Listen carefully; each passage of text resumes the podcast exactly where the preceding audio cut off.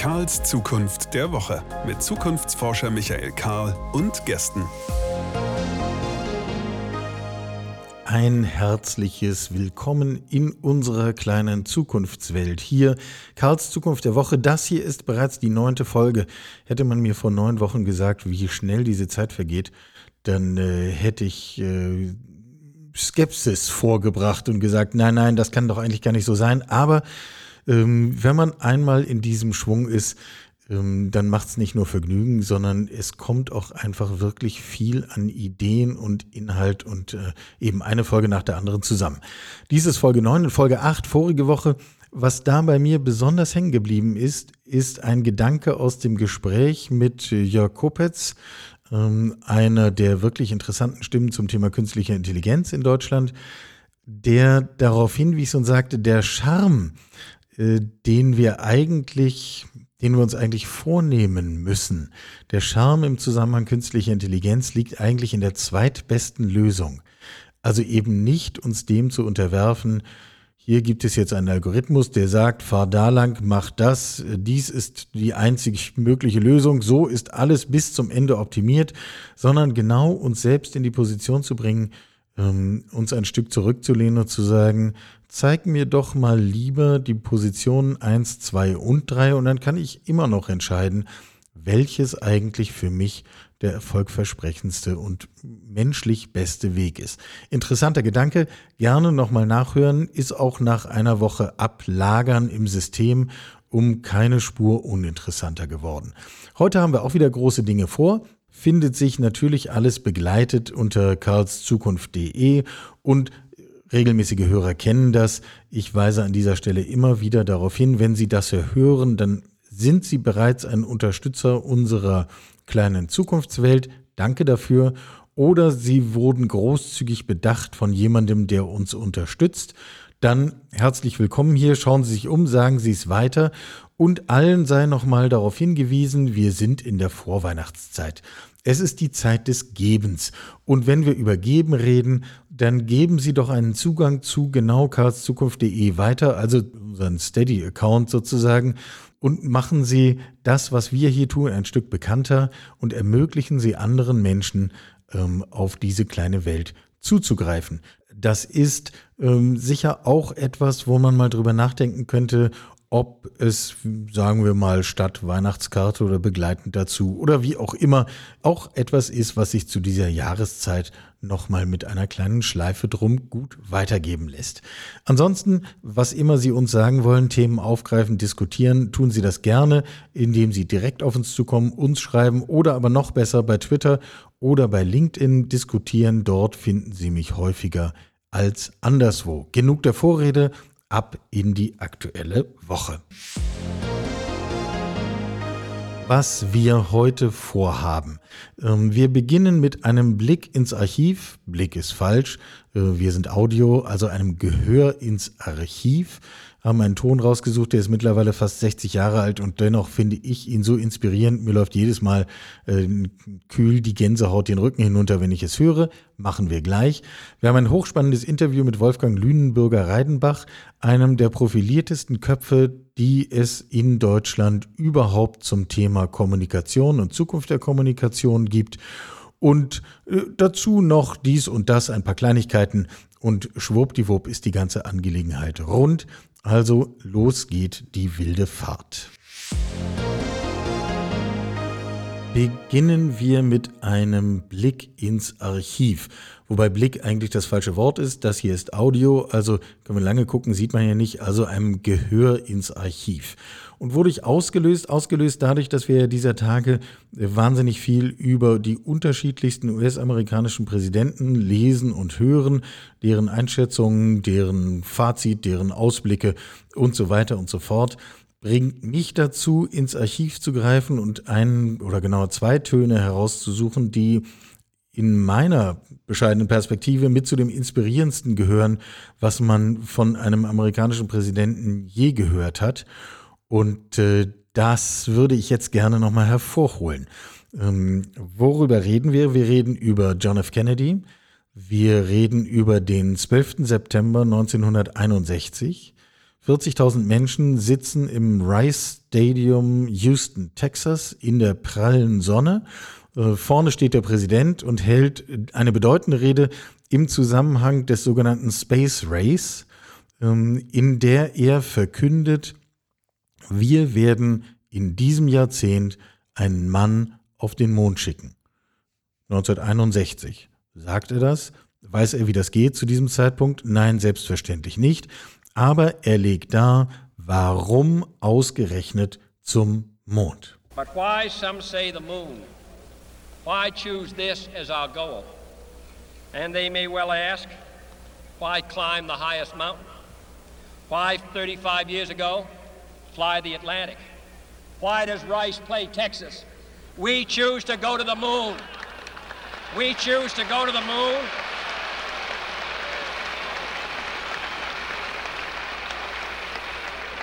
We choose to go to the moon in this decade and do the other things, not because they are easy, but because they are hard. Because that goal will serve to organize and measure the best of our energies and skills. Because that challenge is one that we're willing to accept one we are unwilling to postpone, and one we intend to win, and the others too. Und das, also ich kann das gar nicht anders als inspirierend nennen. Not because they're easy, but because they're hard. Das Ziel, wo wir nicht gewillt sind, davon abzulassen. Ähm, was das Beste aus uns hervorbringt, um uns genau in die gewünschte Richtung zu entwickeln. Das ist aus meiner Sicht auf den Punkt gebracht genau der Mechanismus, den wir brauchen, wenn es um Innovation geht, wenn es um digitale Transformation geht, wenn es um wirklich relevante Veränderungen und Entwicklungen geht. Manche nennen das Zukunft, nämlich um das, was wir gestalten müssen. Und er setzt noch einen drauf. Also wir müssen uns ja nochmal klar machen, der spricht zu einem Moment, wo die Russen erfolgreich ins All geflogen sind und die Amerikaner abgehängt haben. Und er sich das kurzerhand eigentlich gar nicht bieten lassen will. Und führt das noch weiter aus, was eigentlich an Anstrengung in den kommenden Jahren vor seiner Nation liegt. If I were to say, my fellow citizens, that we shall send to the moon 240,000 miles away from the control station in Houston, a giant rocket more than 300 feet tall, the length of this football field, made of new metal alloys, some of which have not yet been invented, capable of standing heat and stresses several times more than have ever been experienced fitted together with a precision better than the finest watch, carrying all the equipment needed for propulsion, guidance, control, communications, food, and survival on an untried mission to an unknown celestial body, and then return it safely to Earth, re entering the atmosphere at speeds of over 25,000 miles per hour causing heat about half that on the temperature of the sun, almost as hot as it is here today, and do all this, and do all this, and do it right, and do it first before this decade is out, then we must be bold. Then we must be bold. Das scheint mir dann doch in einem Halbsatz genau die Haltung zu sein, die es für relevante Innovation braucht. Ähm, denn am Schluss ist es eine Haltungsfrage und die prägt alles weitere. Wir wissen, wie es im Fall der US-Amerikaner und dem Space Race weiterging. Die Ansage war, in diesem Jahrzehnt werden wir einen Mann auf den Mond schicken. Am 21.07.1969, fünfeinhalb Monate vor Ablauf dieser Frist, ist genau das gelungen erlauben Sie mir anzumerken, selbst wenn es nicht gelungen wäre, wäre genau dieser Weg der richtige gewesen. Ein Grundthema, mit dem wir uns an dieser Stelle schon mehrfach beschäftigt haben und das auch in unseren Studien und Analysen immer wieder eine prominente Rolle spielt, ist die Frage der Zukunft von Kommunikation. Also der Interaktion zwischen Mensch und Mensch und Mensch und Maschine und Maschine und Maschine und überhaupt auf allen möglichen Ebenen. Um Ich bin sehr froh, dass wir, also wir wollen das heute stärker in den Fokus rücken und mal gründlich besprechen und bedenken. Und ich bin sehr froh, dafür eine wirklich ganz besondere Figur hier begrüßen zu können. Wolfgang Lünenbürger Reidenbach ist einer der Köpfe, die einem sagen können, wie das mit der Kommunikation so funktioniert. Er nennt sich jetzt Head of Creativity Europe and Africa. Zweiter Titel Ambassador of Tomorrow bei BCW, Burson, Cohn und Wolf. Ähm, das ist für diejenigen, die es gerade nicht ganz parat haben, spart den Blick in Wikipedia, äh, Nummer drei weltgrößter PR-Agenturen. Und äh, auf dem Weg dahin, also äh, Phil hat mir hier eine Liste gemacht von x Zeilen, die nur gefüllt ist mit den Titeln, die Wolfgang mal getragen hat. Das muss ich jetzt alles gar nicht vorlesen. Ähm, wichtiger ist, dass wir ins Gespräch einsteigen. Wolfgang, wenn wir nach vorne schauen und äh, uns das überlegen mit der Kommunikation, das Stichwort der vergangenen Jahre war Purpose. Alles muss eine Absicht haben, einen Sinn, auf Werte einzahlen, ähm, groß werden, manchmal vielleicht aufgeblasen werden. Sprechen wir drüber. Aber äh, mein Eindruck ist, das ebbt ein bisschen ab. Was kommt eigentlich nach Purpose? Ja, also ich glaube, dass, äh, oder ich nehme wahr zumindest, dass, äh, dass Purpose an sich etwas ist, was gerade auch in der Situation, in der wir uns jetzt befinden, ne, in der Menschen in der Menschen sich selber auch viel existenziellere Fragen stellen. Also die Frage, wie soll es hier eigentlich weitergehen? Wird es diesen Planeten noch geben? Wird es mich noch geben? Wird es diese Gesellschaft noch geben und so weiter? Mhm. Ähm, auch Fragen von Gerechtigkeit, von Ungerechtigkeit, die die wir in unterschiedlichen Gesellschaften äh, merken. Es ist ja total interessant, dass diese Black Lives Matters-Frage auch nach Europa geschwappt ist und tatsächlich auch nochmal ganz neue Diskussionen ausgelöst hat.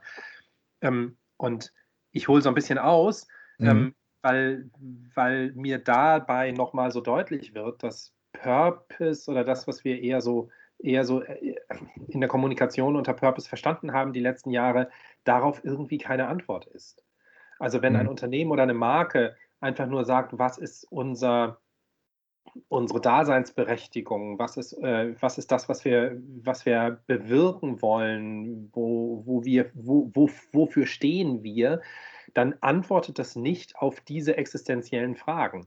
Und deshalb ähm, bin ich, gehöre ich zu denen, die glauben, dass wir in so eine Art Post-Purpose-Zeitalter jetzt, äh, jetzt übergehen. Und ähm, würde persönlich das unter dem wunderbaren englischen Stichwort Brand Activism sozusagen fassen. Also, dass es, ähm, dass es immer weniger darum geht, zu postulieren, dass ich mhm. etwas möchte ähm, und immer stärker darum geht, mit dem, was ich tue, tatsächlich reale Veränderungen zu erreichen. Ähm, auch das klingt erstmal noch sehr theoretisch. Ne? Ähm, ja. Aber, aber am Ende sozusagen tatsächlich mit dem, was ich als Unternehmen mache oder als Marke oder auch als Kommunikation äh, für eine Marke oder ein Unternehmen, eine Organisation mache, ähm, tatsächlich die Gesellschaft oder mein Umfeld oder die Menschen, mit denen ich zu tun habe, ähm, real zu verändern in die Richtung, von der ich immer gesagt hatte, ähm, dass, dass das irgendwas mit meinem Purpose zu tun hat.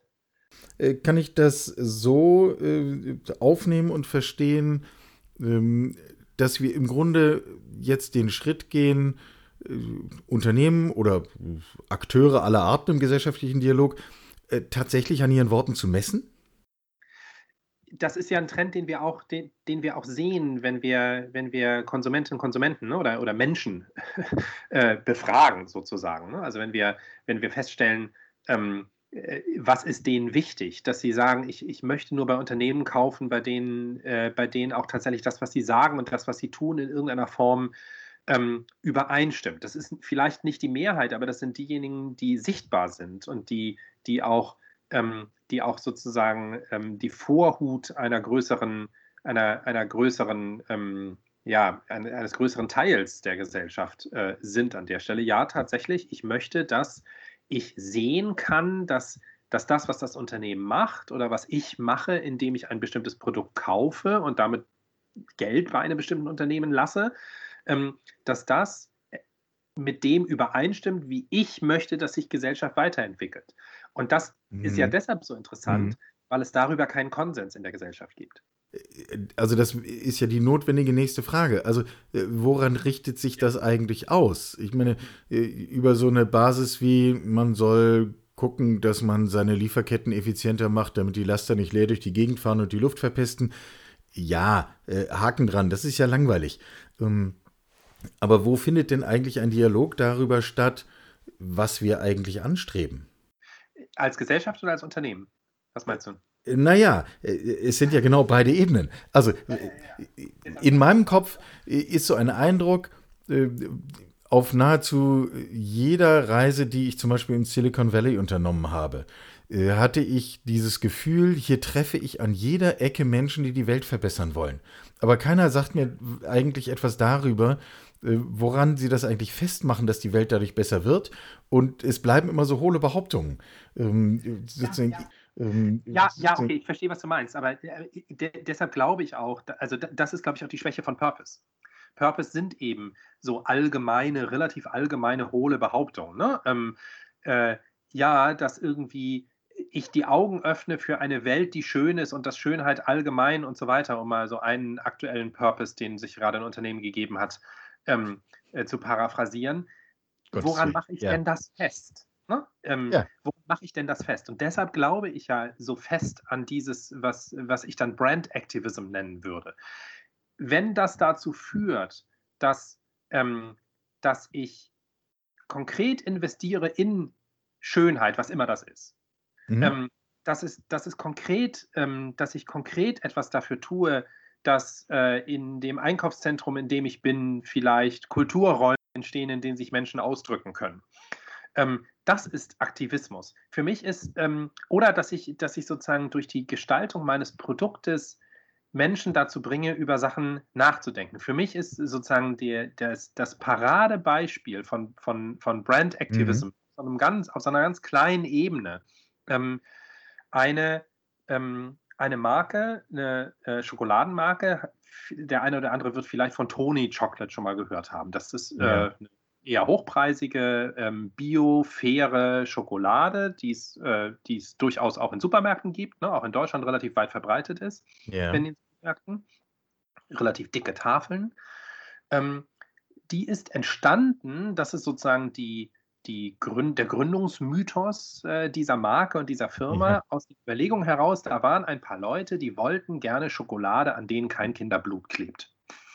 Und also ich meine, das muss man für alle einmal sozusagen vielleicht dazu sagen, wenn das meine Maxime ist, kann ich kein einziges Stück Schokolade in irgendeinem Supermarkt kaufen, was sonst erhältlich ist. Genau, weil es gibt Schokolade, die ist besser und es gibt Schokolade, die ist schlechter und es gibt sicherlich auch ne, Schokolade von, von bestimmten Fairtrade-Organisationen, ähm, die dort wirklich, wirklich gut ist. Aber das Problem an Kakao ist, dass es eben ähm, dass es sehr häufig mit Kinderarbeit und auch sehr häufig mit Kindersklavenarbeit oder mit der Finanzierung von Kindersoldaten zusammenhängt, um es mal ganz, ganz verkürzt ja. auszudrücken. Ja. Und das ist kein Vorwurf an, an, sozusagen die Schokoladenindustrie, weil, weil viele auch von den großen Schokoladenherstellern Programme haben, in denen sie versuchen, das zu ändern. Das ging aber diesen Leuten nicht weit genug. Und sozusagen die Frage, ähm, es gibt nichts auf dem Markt bei ihrer Analyse, also schaffen wir es selber. Ähm, das heißt, das Versprechen ist, hier ist eine hier ist eine faire, ähm, gerechte, ökologische Schokolade. Das ist das, das, das sozusagen das Versprechen aus dem eigenen Produkt. Das, was ich Brand Activism nennen würde, geht aber einen Schritt weiter. Diejenigen von, ähm, die, die schon mal äh, eine Tafel Toni-Schokolade in der Hand hatten, ähm, denen wird aufgefallen sein, dass das nicht in irgendwie so symmetrisch angeordneten Stücken und Rippen gestaltet ist, sondern dass da ein Muster ist, an dem man diese Schokolade auseinanderbrechen kann.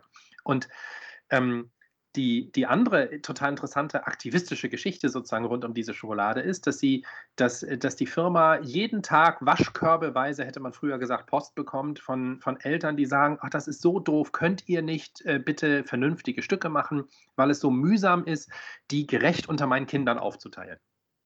Und die Antwort des Unternehmens ist, mhm. exakt deshalb machen wir es nicht, lesson learned. Gerechtigkeit ist schwierig. Für Gerechtigkeit muss man sich verdammt anstrengen. Da muss man richtig, richtig was für tun, damit es auf dieser Welt gerechter zugeht. Und das ist sozusagen in dieses Produkt, in diese Kommunikation mit eingearbeitet. Und daran merkt man, es geht eben nicht, äh, also ich erzähle diese Geschichte immer ganz gern für Brand Activism, weil es eben Ja. nicht darum geht, dass ich, ähm, dass ich mich auf den Marktplatz stelle und eine Demonstration mache, dass ich, ähm, dass ich äh, Leute herausfordere, meine Schuhe zu verbrennen. Auch das ist Brand Activism. Ähm, aber, äh, und so weiter, sondern, sondern es, kann, es können eben auch Kleinigkeiten sein, die tatsächliche Veränderungen auslösen. In diesem Fall Veränderungen bei den Käuferinnen und Käufern der Schokolade, die ähm, sich einen Gedanken, also die sozusagen, sobald jemand diese eine Geschichte erzählt hat, die ich eben gehört habe, wird er oder sie diese Schokolade nicht mehr essen können, ne? Weiß Ja. ich aus eigenem Erleben, sozusagen Privatempirie, nicht mehr essen können, ohne Ja. bei jedem Mal, dass man sich ärgert, dass man wieder ein zu großes oder zu kleines äh, Stück abgebrochen hat, darüber ähm, daran erinnert zu werden, dass es auf dieser Welt ungerecht zugeht. Und ähm, dass es darum geht, diese Welt ein Stück gerechter zu machen. Und das ist eine Veränderung, ähm, die erstmal sozusagen auf persönlicher Ebene stattfindet. Mhm. Und ja, das kann dann auch auf persönlicher Ebene bleiben.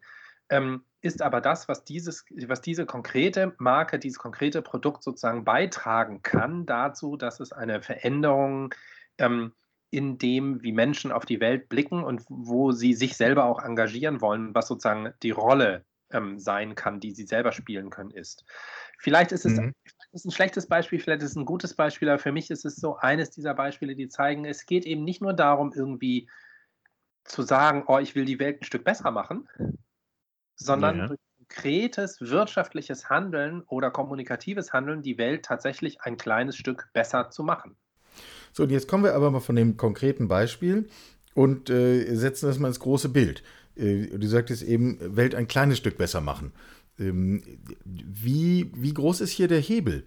Also, wenn wir uns vorstellen, das Thema, so ein Thema, du nennst es Brand Activism, aktive, tätige Kommunikation, die auch Handeln ist, sozusagen, wenn wir da mal ein bisschen vorausschauen, welchen Impact kann das überhaupt haben? Verändert das relevant unsere Welt? Das kann zumindest unsere Welt äh, verändern, ähm, wenn ich davon ausgehe, dass eben ähm, sowohl die Veränderung von Rahmenbedingungen, was sozusagen ne, der, der, der größere politische Bereich ist, Ja. als auch das Verändern von, die, die Veränderung von, de- des konkreten Verhaltens ähm, die Welt verändert. Ne? Und ähm, auch, auch, da, also auch da gibt es großen und kleinen Impact. Natürlich kann man, na, natürlich kann man sagen, okay, was, was verändert es, wenn ich meine Verpackung verändere? Aber es, Ja. natürlich verändert es was. Wenn Kosmetik ähm, oder, oder, oder Putzmittel in Flaschen aus nur noch recyceltem Plastik sind und wenn sich Unternehmen, Großunternehmen bei kleinen Unternehmen sozusagen ähm, äh, Know-how holen, um das zu machen, dann verändert das was. Es verändert tatsächlich real ein ganz konkretes Beispiel, Plastik im Wasser. Ähm, Ja. äh, oder Ja. im Ozean. Ja, es ist nicht morgen, also selbst, selbst, selbst wenn heute alle Plastikflaschen, die wir haben, nur noch aus recyceltem Plastik bestehen, ist nicht morgen der Ozean sauber. Aber es ist Aber ein Beitrag, Flaschen- den ich machen kann. Und ehrlich gesagt, wenn ich heute, und ich mache bei uns den Familieneinkauf, wenn ich äh, Spülmittel oder, ne, oder, oder Badreiniger kaufe, weil ich es kann, achte ich selbstverständlich darauf, dass ich immer unter der Voraussetzung, es ist ein Produkt, das, äh, das sozusagen auf der, auf, der, auf der Leistungsebene das macht, was ich möchte. Ne? Das ist sozusagen meine persönliche Einschränkung. Ähm, äh, dass ich Klar. dann eines nehme, das so verpackt ist, dass es Plastik, äh, dass es aus recyceltem Plastik ist, und zwar aus 100% recyceltem Plastik und nicht nur, dass es nur weniger Plastik hat oder, oder wie auch immer. ne? Also das ist sozusagen Ja. ja, ein Schritt weiter als noch vor, als noch vor fünf Jahren. Und Mhm. ich würde schon sagen, das verändert real etwas. Es muss nicht immer sein, dass es das Gesetz verändert, dass es, ähm, dass es ab morgen keinen Rassismus mehr gibt.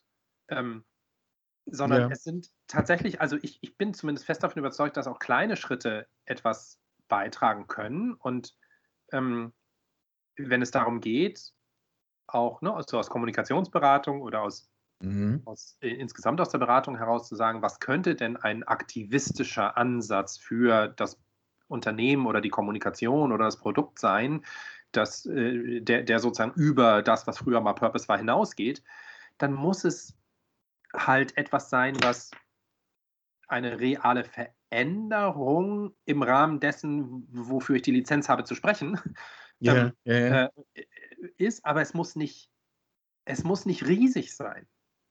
Ja, Jeder also kleine Schritt simples, äh, simples Beispiel. Ich habe für, für mein Institut vor einem guten Jahr begonnen, auf jeder einzelnen Rechnung, die ich einem Kunden stelle, auszuweisen, wie viel Reisetätigkeit äh, diese Leistung äh, ausgelöst hat und wie viel äh, CO2 dadurch mutmaßlich in die Atmosphäre ähm, geblasen wurde.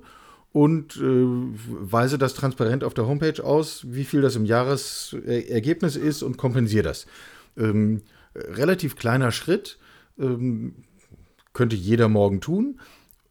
Und das Interessante ist, ich hätte vorher schon gesagt, ich bin da relativ umsichtig, aber es führt dazu, dass, dieses, äh, dass die Menge CO2 kontinuierlich sinkt. Äh, Einfach durch die Tatsache, dass wir das ausweisen. Weil es sichtbar wird, oder? Ja, genau. Am, am Schluss sind es Zahlen und das hilft. Und ich glaube, das ist ähm, also so diese, ähm, das, was man dann heute äh, ne, vielleicht als Post-Purpose Brand Activism bezeichnet, das ist ja nicht an sich neu. Ne? Es gab ja, es gab Mhm. schon in der Zeit, in der ich äh, sozusagen erwachsen wurde, ne, also in den 80ern und dann in den 90ern, auch da gab es Unternehmen, die angefangen haben, über ihre Lieferketten nachzudenken. Ja, natürlich. Ähm, äh, äh, schauen wir mal kurz auf die Faktoren hier. Wir sprechen über ein, eine Veränderung von Kommunikation, von, von Rollen, von, von Bildern, die wir im Kopf haben, von Zuschreibungen. Wer treibt diesen Wandel? Oder was treibt diesen Wandel? Also ich glaube, dass ein Teil, ähm, dass ein Teil des Wandels dadurch, naja, nicht zustande kommt, aber sozusagen beschleunigt wird, dass unmittelbares Feedback sehr viel einfacher möglich ist heute und auch sehr viel besser sichtbar ist. Also das heißt, während in den 80er Jahren ähm, ein, ein großes Textilunternehmen, das angefangen hat, ähm, darauf zu achten, wie denn die Kissenbezüge in Indien genäht werden, ähm, wenn da nicht alles glatt lief, dann vielleicht von ein paar hoch engagierten Aktivistinnen und Aktivisten irgendwie ähm, auf die Finger bekommen hat. Ist es, wer, ist es heute so, dass es eben dann tatsächlich durch die Demokratisierung von, von Kommunikation und durch die Demokratisierung auch von, von, von Fakten, wenn man so will, ähm, also vermittelt durch das, was wir heute Social Media nennen, sicherlich auch nicht zuletzt, ähm, sehr, viel, sehr viel schneller möglich ist, auch tatsächlich ähm, sehr viel mehr auch zorniges oder begeistertes Feedback zu äußern und auch zu hören. Ne? Also ich kann, ich kann da nicht mehr so gut, so gut weghören. Mhm. Und ähm, ich glaube, das ist, das ist der eine Schritt. Und der andere, ähm, das andere ist eben auch nochmal sich sehr viel präziser, und das ist etwas, was, was eben unmittelbar im Marketing und in der Kommunikation angesiedelt ist, sich sehr viel präziser auch anzuschauen, an wen verkaufe ich und an wen möchte ich verkaufen und was ist das, was äh, die Menschen hier gemeinsam haben. Ne? Also das, das, äh, das Beispiel Nike, ja eben schon mal so halb angedeutet habe mit den Ja. brennenden Turnschuhen Ja. im mittleren Westen der USA. Ähm, das ist ja nicht nur, weil da irgendwie Leute sind, die gute Menschen sind, ähm, dass, sie, äh, dass sie ihre Kampagne geändert haben oder dass sie den knienden Football-Profi äh, sozusagen zu einem, zu einem Helden ähm, weitergebaut haben, sondern da stehen natürlich, selbstverständlich äh, werden da auch ganz konkrete, ähm, ganz konkrete wirtschaftliche Überlegungen dahinter stehen. Wenn sie eben einen, den, den signifikanten Teil ihres Umsatzes in urbanen äh, Communities erzielen, ist es schlichtweg wirtschaftlich egal, ob ein paar Rednecks ihre Schuhe verbrennen. Im Ja. Gegenteil, es Im hilft Gegenteil. sogar zur Identifizierung bei denen, die ohnehin sehr viel stärker auf ihrer Seite stehen. Also sozusagen äh, zu glauben, zu glauben, dass es nur darum geht, dass Menschen erkannt haben, dass sich die Welt ändern muss und äh, deshalb alles ändern ohne Rücksicht auf Verluste, das ist natürlich nicht sinnvoll und es ist auch, es ist ja auch wirtschaftlich Quatsch gewisserweise, ähm, das nur darauf zu beziehen, äh, sozusagen dieser Treiber auf der einen Seite unmittelbares Feedback, gleichzeitig eine sehr tiefe Analyse dessen, wo, wo denn, wie denn tatsächlich die Menschen, die den größten Teil meiner Kundschaft ausmachen, ticken, plus ein dazu stehen, dass ich selber als Entscheiderin, Entscheider in einem Unternehmen auch eine Position zu Dingen habe und die auch laut sagen darf. Ich glaube, das sind, das ist so ein Konglomerat von Sachen, die, die da entstehen. Und auch da könnte ich äh, noch die ein oder andere für mich sehr augenöffnende Anekdote erzählen. Meine Übersetzung davon wäre, wir sehen hier im Grunde mittelbar auch eine treibende Funktion von Technologie, weil dass wir das überhaupt abbilden können, dass wir es erkennen können, dass wir es messen können, das hat ja damit zu tun, dass die Menge an Daten, die wir an allen möglichen Enden eines solchen Produktions- und Kommunikationsprozesses erzeugen, in, in Menge und Qualität wächst und gleichzeitig unsere Fähigkeit wächst, darauf zuzugreifen, damit umzugehen, es zu interpretieren. Ähm, ja, und zumindest nachzusteuern. Ne? Also ich glaube, ich glaube, dass genau. diese Form von technologiegesteuerter oder datengesteuerter Entscheidung im ersten Schritt, wenn ich sage, ich möchte, ich möchte in so eine Richtung gehen, ich möchte aktivistisch werden, wahrscheinlich nicht der alleinige Ratgeber sein kann, aber ich kann halt sehr schnell und sehr gut und sehr agil nachvollziehen, was denn eine bestimmte Entscheidung oder eine bestimmte Art von, von Aktivismus macht mit meinen Zielgruppen, mit meinem Geschäft, mit äh, ich kann auch, äh, kann auch Verhaltensveränderungen deutlich besser nachvollziehen, als ich das in der Vergangenheit konnte. Mhm. Und äh, kann, insofern, ähm, kann insofern auch sehr viel einfacher nachjustieren. Und ich denke, du hast recht, dieses Thema Technologie treibt es sehr stark und senkt de facto das Risiko, weil ich ja. eben, weil ich eben sehr viel, wenn ich damit gut umgehen kann, ähm, nicht alles auf eine Karte setzen muss, sondern eben tatsächlich auch nachsteuern kann. Ja. Äh, jetzt werfen wir den Blick einmal nach vorne. Wenn wir diese Dynamiken weiterdenken, ähm, wohin führt uns das? Äh, zeichnen wir mal oder denken wir mal nach über ein, ein Bild in zehn Jahren.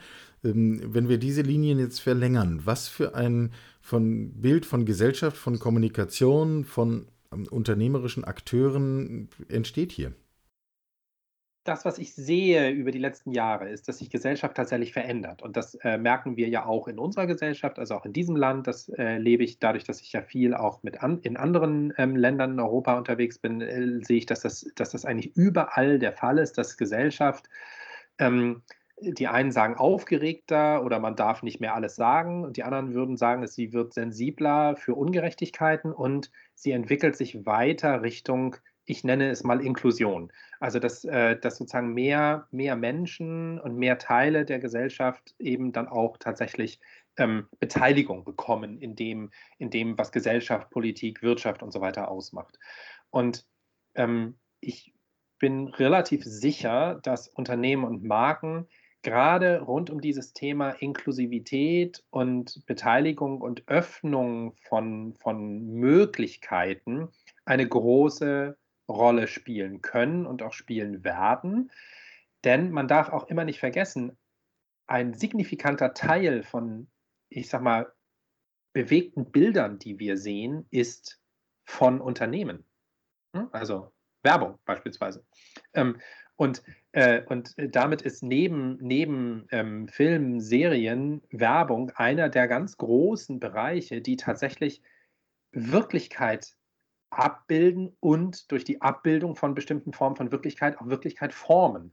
Und insofern ähm, glaube ich, dass, dass, äh, dass auch mehr und mehr Unternehmen genau dieses, ne, um, um so ein, so ein grauenvolles Wort von, vom, vom Tübinger Oberbürgermeister, welche Gesellschaft soll dieses abbilden, ähm, das ist genau die Frage, die, glaube ich, immer mehr Unternehmen ähm, sich auch stellen, weil sich die Gesellschaft, ähm, und das ist, ist etwas, womit, womit ich mich im Moment relativ viel beschäftige, sozusagen auch wenn es um Zielgruppen geht, ähm, in eine polykulturelle Gesellschaft weiterentwickelt. Äh, das heißt, dass es sozusagen keine, keine Mehrheitsgesellschaft mehr gibt, die, die, die sozusagen den, alles vorgibt, sondern dass es viel, sondern dass die neue Mehrheit sozusagen aus aus lauter kleinen ähm, aus lauter kleinen Gruppen besteht und äh, dass es darum gehen muss, herauszufinden, was ist denn das, was diese Gruppen gemeinsam haben und was ist das, wo diese Gruppen gemeinsam hinwollen. Und ich glaube, ein ganz großer Schritt davon ist Beteiligung, Inklusion, Gerechtigkeit im weitesten Sinne. Und deshalb werden Unternehmen und Marken, die eben diese vielen kleinen, polykulturell sich ausdrückenden Gruppen erreichen wollen, ihren Beitrag dazu leisten müssen, dass das auch so ähm, sich so entwickelt. Also es ist sozusagen eine wirtschaftliche und kommunikative Notwendigkeit, aktiv zu werden. Hältst du das insgesamt für ein positives Bild? Ähm, ja, ich glaube schon. Also ich glaube, dass das ein Fortschritt ist, ein gesellschaftlicher Fortschritt, Inklusion, ein gesellschaftlicher Fortschritt ist. Ähm, und äh, dass für mich persönlich das sicherlich bedeutet, ne, als 50-jähriger weißer heterosexueller Mann tendenziell bedeutet, dass eine Inklusion von Leuten, die nicht so privilegiert sind wie ich, bedeutet, dass ich auch von meinen Privilegien etwas abgeben muss, weshalb es ja auch diese Abwehrkämpfe an allen möglichen Ecken und Enden gibt. Aber ja, ich, ich, bin, ich bin schon davon überzeugt, dass eine inklusivere Gesellschaft auch eine stabilere Gesellschaft ist und dass sie mit den, mit den Herausforderungen, sei es, äh, sei es ähm, äh, die Klimakatastrophe, sei es, seien es Pandemien, deutlich besser um können, je inklusiver sie ist.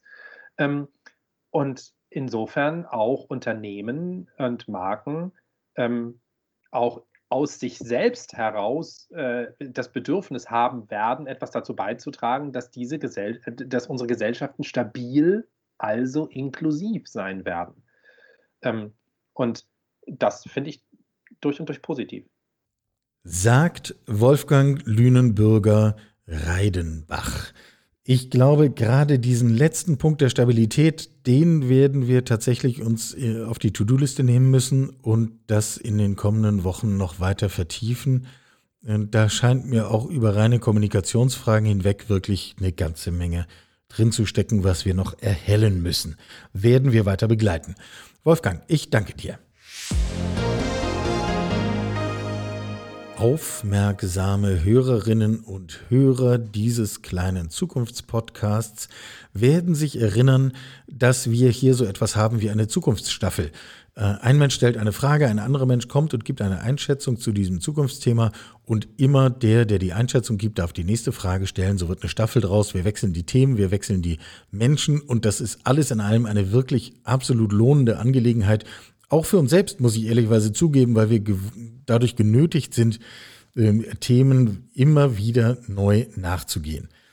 Wir sind, Status heute, noch dabei, die richtige Position für die Frage der vorigen Woche zu finden. Die Frage war, wann werden vegane Fleischimitate und echtes Fleisch aus Zellkulturen so verbreitet sein, dass das letzte Schlachthaus und der letzte Maststall schließen. Ähm, ein Thema, ähm, wo wir sozusagen durch eigene Recherchen den Spannungsbogen an dieser Stelle hochhalten können. Wir reden hier über Ernährung der Zukunft. Wir reden über 3D-Druck. Wir reden über proteinbasierte Nahrungsmittel, die eben nicht mehr aus dem Tier geschnitten werden, weil sie gar nicht erst darin wachsen. Was mir relevant erscheint an dieser Stelle, ist weniger die Frage, ob das am Schluss aus Soja oder aus Erbse ist, was mir relevant erscheint, ist, dies ist der Einstieg in individualisiertes Essen. Wenn ich den Drucker habe, wenn ich über die entsprechende Technologie verfüge, dann kann ich nicht nur irgendein gutes Steak machen, sondern dann kann ich ein Steak machen, was auf mich und meine Bedürfnisse heute abgestimmt ist, damit es dazu beiträgt, dass mein Wohlbefinden steigt. Wir beobachten eine ganze Reihe von Startups in diesem Bereich. Savor Eat ist so ein Beispiel, die arbeiten daran, das so weit auf die Spitze zu treiben, dass wir noch in diesem Jahrzehnt in der Lage sein werden, das Steak, was aus dem Drucker kommt, auf den tagesaktuell gemessenen genetischen Code des einzelnen Essers abzustimmen. Und damit wird das Steak, nennen wir es eigentlich dann immer noch Steak, wissen wir nicht, also dann wird dieses Proteinerzeugnis, was aussieht wie früher ein Steak, äh, zu etwas, was sozusagen vorbeugender Gesundheitsschutz wird und ähm, ja, da stellen sich ganz praktische Fragen. Wer bietet das eigentlich an? Zahlt dann die Krankenkasse eigentlich meine Steakhouse-Rechnung, äh, weil es ja dazu beiträgt, dass ich mich wohler fühle und mein Gesundheitszustand objektiv messbar steigt? Ähm, und wer eigentlich noch angezogen wird von den Möglichkeiten, wir müssen uns nur mal kurz klar machen, Nahrungsmittelindustrie plus Gesundheitswirtschaft – wie groß das eigentlich ist, wie viel Chance sozusagen aus Sicht eines innovativen Geistes, wie viel hier zu holen ist. Das alleine treibt an dieser Stelle die Innovation gerade in diesem Bereich mit nach meiner Einschätzung weit überdurchschnittlichem Tempo. Die Einschätzung zur Zukunftsstaffel gibt es nächste Woche. Ich bin selber außerordentlich gespannt darauf. Kurzer Erfahrungsbericht eines Zukunftsforschers. In Folge 9 ist es nicht anders als in Folge 1, 2, 3, 4, 5, 6, 7, 8. Kaum hat man sich etwas in Rage geredet, ist die Folge auch schon wieder rum und die Zeit abgelaufen und ich kriege hier wilde Zeichen, dass ich langsam zum Ende kommen soll. Gut, es gibt ja noch eine nächste Woche, da können wir dann ein bisschen weiterreden. Wir haben heute einmal ins Archiv gegriffen, John F. Kennedy ähm, zum Space Race gehört und wie damit den, wie ich finde, mit äh, inspirierendsten Ton zum Thema Innovation und äh, Motivation letzten Endes, äh, den man auch in allen möglichen anderen Zusammenhängen heute jederzeit einsetzen kann. Ähm, wir haben intensiv über Fragen von Kommunikation und was kommt eigentlich nach Purpose und wie entwickeln und verändern wir eigentlich Gesellschaft ähm, über Produkte, über Unternehmen, über das, was wir auch wirtschaftlich tun, gesprochen. Und äh, äh, kurz das Thema der Zukunftsstaffel weiter in die kommende Woche getragen. Und äh, damit bleibt mir eigentlich nur zu sagen, erstens, bleiben Sie gesund. Zweitens, diese Schokolade, von der eben die Rede war, probieren Sie das mal. Abgesehen von der guten Geschichte ist das schlicht verdammt gute Schokolade. Ähm, erzählen Sie, was Sie gehört haben und was Sie zum Thema Zukunft denken bei Twitter oder bei LinkedIn. Ich freue mich drauf. Wir hören uns nächste Woche. Sie hörten Karls Zukunft der Woche, ein Podcast aus dem Karl Institute for Human Future.